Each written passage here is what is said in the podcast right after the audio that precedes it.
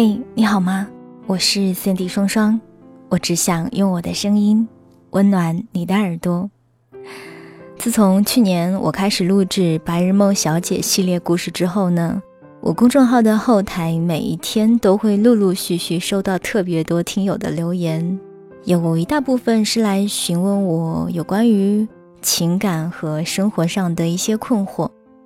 所以，凡是我有空，就会在公众号的后台花一些时间给到大家回复。当然，因为提问有一些多，所以没有办法做到每一位朋友都回复。但是在平时的节目当中，我也会选择一些比较有针对性的故事和你来分享。我希望通过我选择的这些故事，可以帮助到你。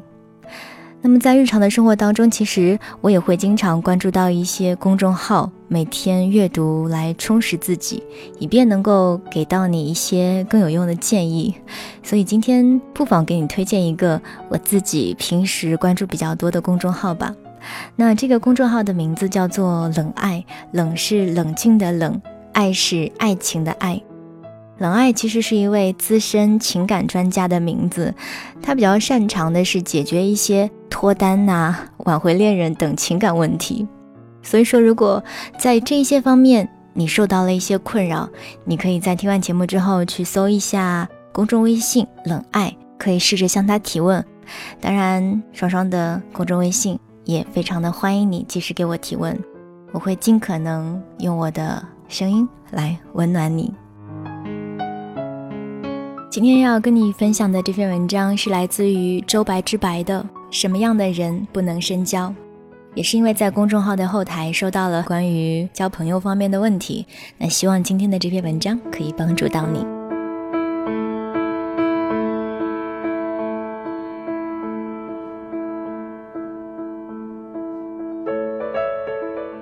这里有一个误解，这样的理解是不是更清楚一些？适不适合深交，并不只取决于对方，因为对方有什么缺点而不能深交，而是由双方的个性、生活习惯等一起决定的呀。因为发现对方是极品而无法深交，万一我才是更极品的那一个呢？曾有室友读遍世界好几个名校，学识眼界不必说。有一次想打羽毛球，约我一起去买羽毛球拍。买之前呢，功课做了又做，然后又逛无数个超市，买回来的球拍就是最常见的那一种廉价拍子。我实在是很难理解，打球的兴致都没了。不过不管怎么样，我还是很佩服这一种认真的态度。但是我不会这么干的，不是不好。这就是个性问题啊！我做不出这种事儿。一件事是家里的马桶堵了，我不在家，这位兄弟就买了拔粪宝。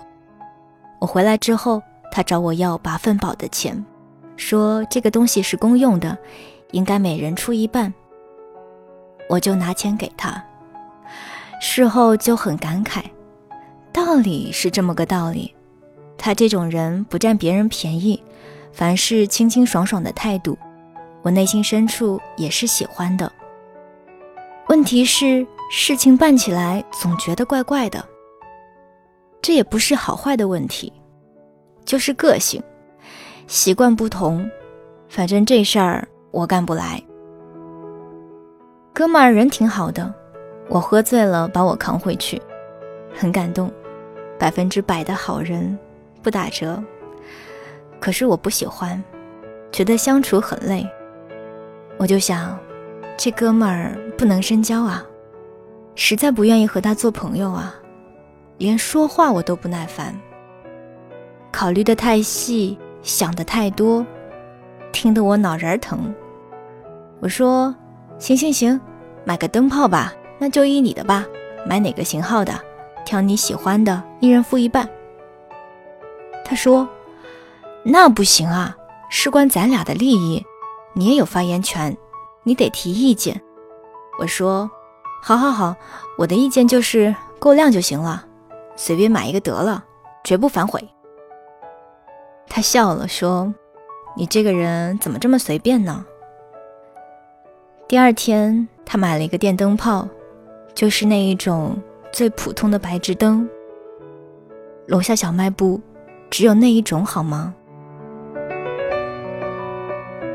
我喜欢那一种大事认真、小事不拘的人。你可以认真，别太认真。我要求不高。买灯泡别 A A，我出行吗？吃麻辣烫别抢买单行吗？我家废纸空瓶子要卖就卖，那两块六的分账别给我行吗？实在是想给我就直接扔我抽屉里，别再找我要支付宝好吗？我很尊敬他，小伙子说的没错，就是惹我烦。这就是我理解的不能深交。酒逢知己，就算不知己，沉默着碰杯也很有禅意。性格不合，聊啥都烦。说到喝酒，有一回去酒吧，到门口了又把我拽回来，我愣了。慈兄说：“你傻呀，直接就进。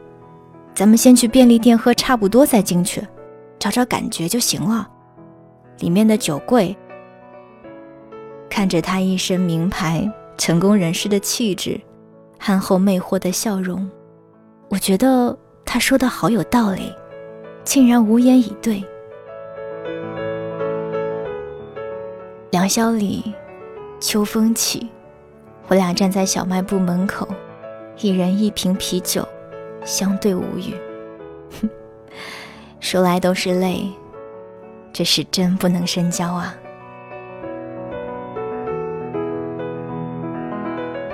好了，听完刚刚这么有意思的文章，不知道你的困惑有没有得到一点点的改善呢？刚刚这篇文章是来自于周白之白的《什么样的人不能深交》。如果大家喜欢周白之白的文章，欢迎关注他的新浪微博以及他的知乎，都叫周白之白。当然，如果你想要看到这篇文章的文字版本，欢迎关注我的公众微信，你可以搜索 “Sandy 双双 ”，Sandy 是 S A N D Y。今天的节目就到这儿吧，我是仙笛双双，我只想用我的声音温暖你的耳朵，晚安，亲爱的你。